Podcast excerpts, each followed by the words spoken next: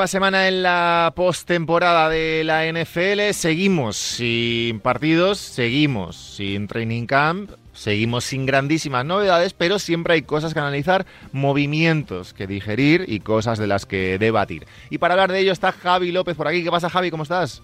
¿Qué tal, Abraham? ¿Cómo estás? Muy bien, ya Javi ya sabéis, lo seguís en arroba Javier LZ, comentarista, eh, amigo de Movistar Plus. Eh, Javi, eh, buen draft de los Patriots, ¿no? Bueno, Sí, en general. Es una agencia libre, sí, sí, todo lo que han sumado, en general lo que han hecho, estoy contento, sí. La Estás verdad que contentito, sí. ¿eh? Lo que pasa es que luego, aquí hay, hay una ventaja aquí, que todos los equipos salen mejores de lo que son en el draft y como encima hasta septiembre, octubre no te vas a llevar el chasco, pues claro, es muy fácil. O sea, de momento ninguno ha fracasado, ninguno se ha equivocado, de momento nada. De momento Ahora, todo ahora bien, ¿no? Muy felices. De momento Ahora todo bien. muy felices. El primer partido ya será otra, otra historia, ¿verdad?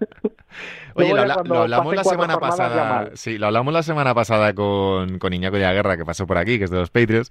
Eh, pero, ¿qué sensación te deja a ti el tema de Mac Jones? Y ya pasamos a hablar de otras cosas, pero ¿qué sensación te deja a ti?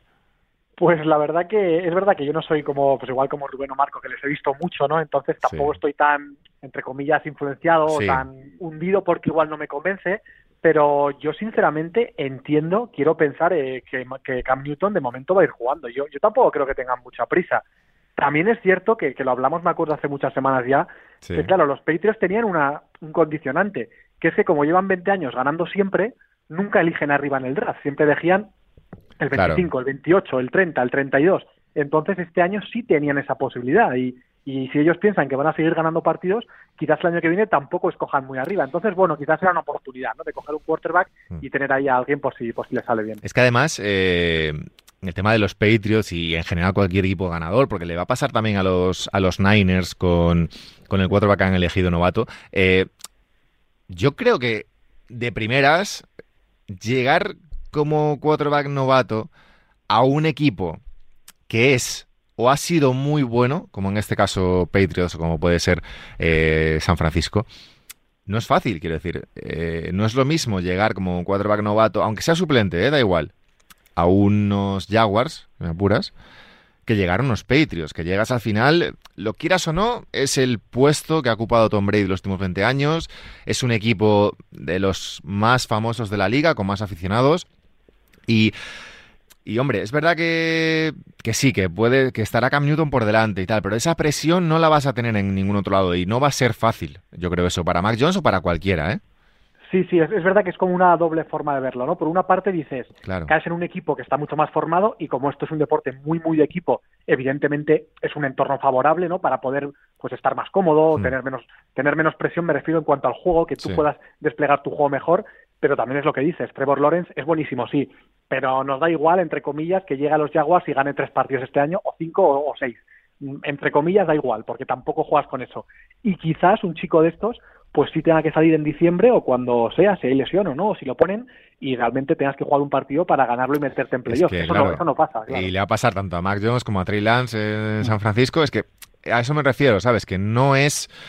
eh, no es fácil, no es fácil llegar a. Pasa a cualquier liga, NF NBA, NFL, la que sea, llegar de rookie a un equipo muy, muy bueno, sobre todo con la presión del puesto de cuatro en este caso, que es el puesto más decisivo de, de toda la plantilla. Si al final llegas pues de un miembro de la línea o tal, no es lo mismo. Entonces, en este caso veremos, hay que analizar también no solo el cómo sean ellos deportivamente, estos, estos chicos, sino cómo vayan de mente, cómo vayan mentalmente, cómo aguanten la presión y, cómo evolucionen. Pero sin duda va a ser, va a ser interesante. Quería hablar contigo que se ha, bueno, se ha anunciado y parece que Tim Tebow, antiguo quarterback de la NFL, eh, de Broncos y, y demás, resulta que ha firmado después de varios años fuera de la liga, a mí que alguien me explique esto, como tie de los Jaguars. Después es también de haberse pasado al béisbol y de haber Es un- estado los últimos años como comentarista de televisión. Haciendo un símil, Javi, ahora que no nos escucha, esto es como si Rubén Ibeas juega ahora para los eh, Black Demons de las Rozas, ¿no? Es como si Rubén Ideas eh, en su día jugara baloncesto y ahora nos quiera vender que sabe de fútbol americano, ¿no? Por ejemplo. no, es, es un tipo muy, es un tipo muy curioso. ¿eh? Yo no sé si recuerdas, por ejemplo, pa- digo para el que no haya visto a Tim Tebow jugar, porque Sí. esto fue en 2000, sobre todo 2011, creo que fue el año que, que terminó ganando Sí. en playoffs. igual un poco como pasó con Jeremy Lin, me acuerdo, en Nueva York, que fue como una especie de explosión brutal, más mediática también que otra cosa. Es un jugador que no, no tenía mucho nivel, es un quarterback zurdo muy, muy fuerte, eh, sí que tuvo éxito en la, en la universidad, en, Florida, en un equipo que era legendario, la verdad que tenía mucho talento, pero él aparece ahí en Denver y era un tipo un poco extraño, ¿no? Pues eh, se chocaba contra todos, le da igual bloquear, es un jugador muy físico, pero claro, jugaba de quarterback, eh, era zurdo, eh, no pasaba demasiado bien y le dieron a aquellos Broncos que recuerdo que no solo se metieron en playoffs, sino que en los playoffs el primer partido lo ganan con un pase en la primera jugada de la prórroga, un pase que termina en touchdown tal, bueno, fue esas típicas historias que te marcan un poco, que, que hacen un poco grande al personaje cuando realmente no era un jugador tan importante, pero sí que es extraño que seguramente puede haber tenido un sitio en la liga pues como jugador de complemento, no digo al nivel de Tyson Hill, el de los Saints, ¿no? que también es un quarterback que hace muchas cosas, pero es un jugador de ese perfil físico, por decirlo así, y vamos a ver los Jaguars si le dan una oportunidad verdadera, de verdad, o si simplemente quieren verle, quieren hacer un poco de, número, no sé, no sé muy bien cómo va a que además es una vida curiosa la de la de Tibo, porque eh, leía antes, eh, bueno, padres misioneros, él nace en Filipinas, eh, no va al colegio, sino que su madre le, le educa en casa, en Florida, termina jugando en un instituto público porque le dan un permiso especial para jugar al fútbol americano en el, en el high school allí, eh, y luego termina jugando de, de 4 para los Gators, para la Universidad de Florida, eh, termina ganando el Heisman, que es el trofeo más importante de, la NCAA, y, acaba siendo drafteado. O sea, un poco, un poco locura hasta ahí. luego entra la locura que comentas tú de los, de los Broncos, de los playoffs, y luego el probar en el béisbol, eh, tener una serie de pruebas en las ligas en las ligas mayores, eh, que los Mets le hagan un mini contrato mm. para, para jugar ahí y, termine de comentarista de televisión y ahora, unos años después, acabe de tie end eh, o firmando, ya veremos que yo no lo creo que llegue a jugar, pero bueno, nunca se sabe aquí, a los 33 años que tiene ya, a una edad en la que teoría ya se sufre bastante en esa posición, por lo, hemos visto con Gronkowski y tal, que se sufre mucho, y, termina firmando ahí. O sea, una historia rocambolesca. Es un poco de película, la verdad. Él es súper, súper religioso. Recuerdo cuando jugaba que siempre tenía esas maneras de celebrar los touchdowns, colocándose con una rodilla en el suelo y con el brazo. Eh, fue una explosión muy grande y es verdad que, yo creo que su vida sí que es un poco de película.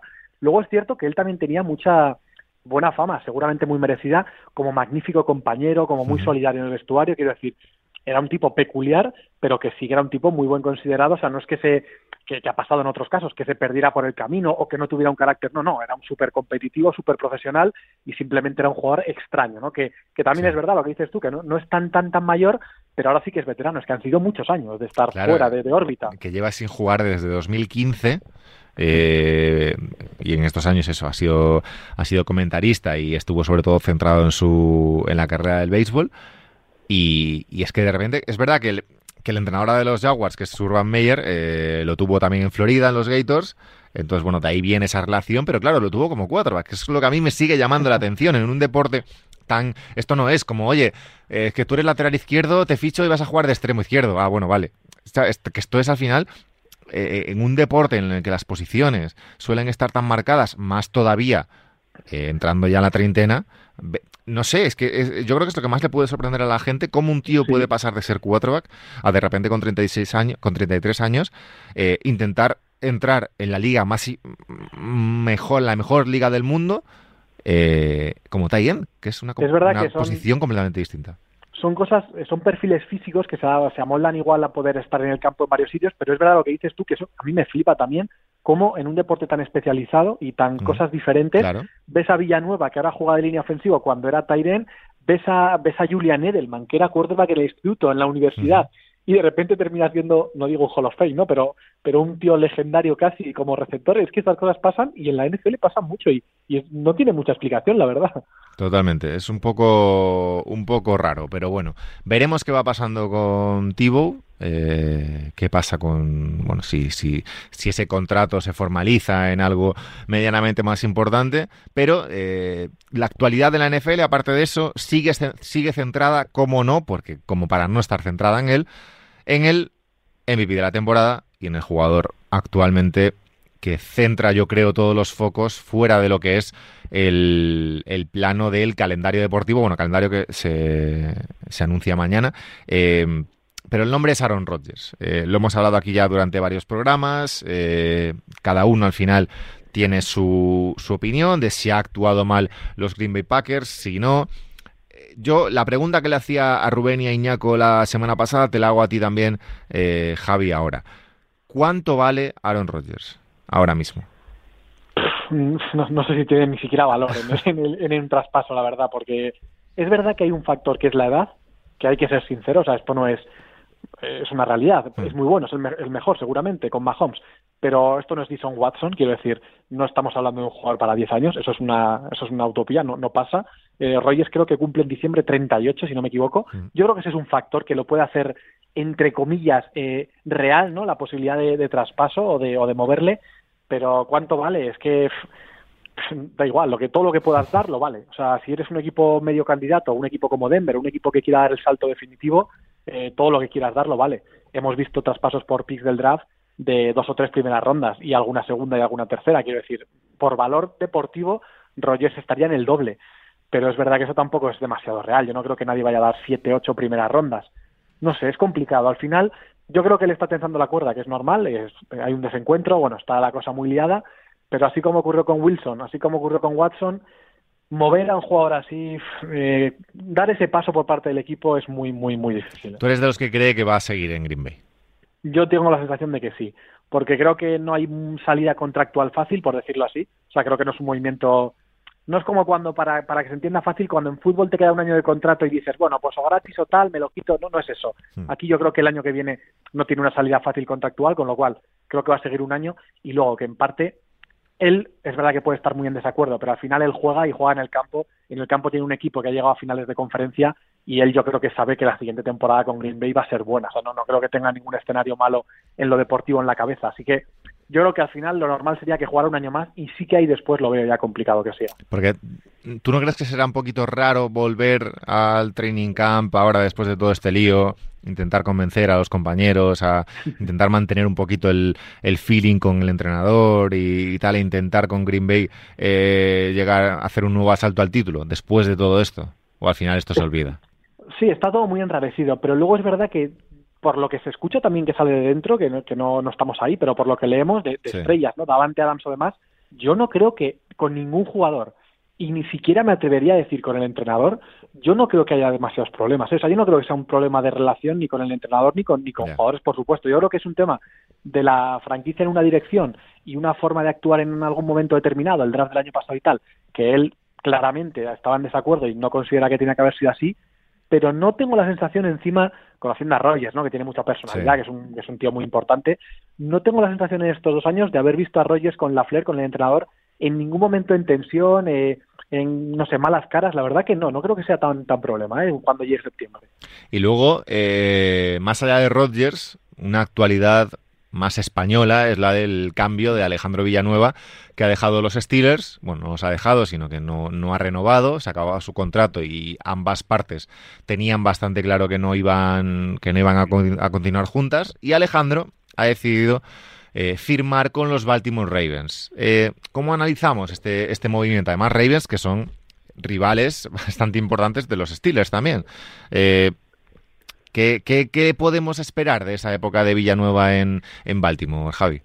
Eso es un detalle que mola, ¿no? Que es el máximo claro, es que eso, diferencia. No sé, bueno, yo he leído algo, he leído algo y le daban un poquito de cera, pero claro, al final es un jugador que ha formado parte también de una época muy buena para Pittsburgh, ¿no? Yo creo que y, llevaban tanto tiempo, no ha sido algo que sea que sea mucha sorpresa que se vaya del equipo. Yo creo que todo el mundo lo tenía asumido. Pero sí que he leído algo de un poquito contra él, ¿eh? Eso sí. Bueno, es normal. Si el aficionado que sea de verdad, de verdad de pues va a tener un poco ahí de inquina, pero yo creo que es una buena oportunidad para él. Me ha sorprendido que firmara, entre comillas, tanta pasta, porque son 14 millones estos años, pero creo que la realidad se puede cortar, creo que es como un millón siete y medio, ocho. Sí, pero le daban garantizados eh, ocho, ¿no? Por ahí yo creo. Sí, ocho, que, creo que es bastante dinero. Es verdad que él tiene una experiencia y, una, y un nivel que puede serlo. Y lo curioso es que, que yo creo que es lo más divertido para todos ahora, que es que pasas de jugar con el quarterback más tronco de toda la competición, muy bueno, ¿eh? pero más tronco, no se mueve. Eh, cuando hablaba él con Rubén siempre nos sorprendía eso que decía que, que decías, que tío no se mueve, o sea, es que tengo a un tío que me viene a presionar a por el quarterback y no puedo hacer nada porque es que es jugada tras jugada no se mueve. Y pasa de ese extremo, bueno, al mejor, al mejor corriendo de toda la NFL, que es Lamar Jackson, otro estilo completamente distinto. Parece que va a jugar en la derecha en vez de en la izquierda, porque es verdad que tienen a Ronnie Stanley, tienen, bueno, yo creo que tienen piezas ahí y puede jugar en la derecha. Pero yo cuando, cuando le escuché que habló con Rubén hace un par de semanas, le vi muy mentalizado en que, en que ese cambio le apetecía, en que él quería otra cosa, ver otra cosa, y que conoció a los Ravens, vio las instalaciones, vio la franquicia, habló con el entrenador, y que creo que le apetece jugar a otra cosa, porque al final es otro deporte. O sea, tener que correr por delante de Lamar Jackson o jugar a, lo que va a jugar Baltimore, yo creo que a él le motiva. Y en ese sentido, yo creo que puede molar mucho, sinceramente. tiene que ser diferente, sobre todo bueno, para el aficionado español, que yo creo que va a estar un poquito más pendiente también de, de Baltimore ahora es que encima es lo que tú dices, llegas a un equipo que es, eh, el ataque es totalmente diferente al de Pittsburgh, mucho más atractivo. Luego será mejor o peor, ¿eh? No hablo de datos, sino de, al final, de, de, atractivo para el público, de que te puede enganchar y de que al final Lamar Jackson, otra cosa no, pero espectáculo eh, sí que da y en ese sentido sí que puede estar bien. Se lo dijo la Rubén que, que yo creo que tiene todo el sentido del mundo porque él, hombre, sin ser un jugador súper mayor, es un jugador veterano, ¿no? Que tampoco es un chaval ya, y le decía, bueno, yo puedo intentar jugar en la derecha, lo que sea. A mí lo que me apetece, si hay un motivo por el que yo acepto esto y tal, es porque me motiva ese reto. O sea, me motiva a jugar con Lamar Jackson, me motiva a hacer otra cosa, hmm. y si no, no me metería en este jardín, ¿no? Si no, si es verdad, al final ya tengo, tengo dinero, tengo la vida resuelta, tampoco voy a ningún lado, voy a castigarme físicamente. Le apetece, yo creo, eso. Y yo creo que va a molar mucho ver a Baltimore, y esto pasa también mucho, Abraham, que pasa en la NBA, en todas las ligas americanas, que cuando ya eres un poco más veterano, te toca el típico equipo que no gana partidos y que no te llama la atención y le pierdes un poco la pista. Yo creo que para nosotros, que esté en Baltimore, pues nos da un poco de alegría. Y además es que eso pasa, o sea, tú cuando eres veterano quieres jugar con los buenos, quiere decir. Y tú cuando tienes ya, pues la edad que tiene a lo mejor Alejandro, eh, yo creo que habría una lista eh, de equipos en sus, en su, bueno, de favoritos como destino y él diría, oye, yo llegado a este momento evidentemente, por un lado, cobrar bien, porque también, también lo va a hacer, pero por otro, decir, oye, eh, pues si, si, me cae la opción de jugar para Brady, para Rodgers, para Russell Wilson, para Mahomes, para Lamar Jackson, para tal, ¿sabes lo que te digo? Al final, y entras en una edad y en un momento en el que no solo quieres cobrar bien y otros retos también, sino que quieres luchar por victorias. Y al final en Steelers, pues quizá era un equipo que entraba en una pequeña mini reconstrucción, o ya veremos lo que pasa, pero que también eso influye, evidentemente. Yo creo que él tenía alguna lista de equipos, como dices tú. Yo creo que los Chiefs que estaban reconstruyendo la línea estaban por ahí seguro. Y al final yo creo que él ha visto que, tenía que tener paciencia. Es verdad que pasaban las semanas y no sabíamos nada, pero por lo que me contó Rubén también, yo creo que Baltimore sabía que tenía que esperar después del draft porque a nivel contractual eso le venía bien para unos picks compensatorios que hay y yo creo que más o menos estaba hablado y que para él era una oportunidad magnífica, ha tenido paciencia y a disfrutarle. Totalmente, pues a ver qué pasa con, bueno, cómo va avanzando el training camp, que me decías antes fuera de tal que era eh, mediados de julio, ¿no? ¿Empezaba ya?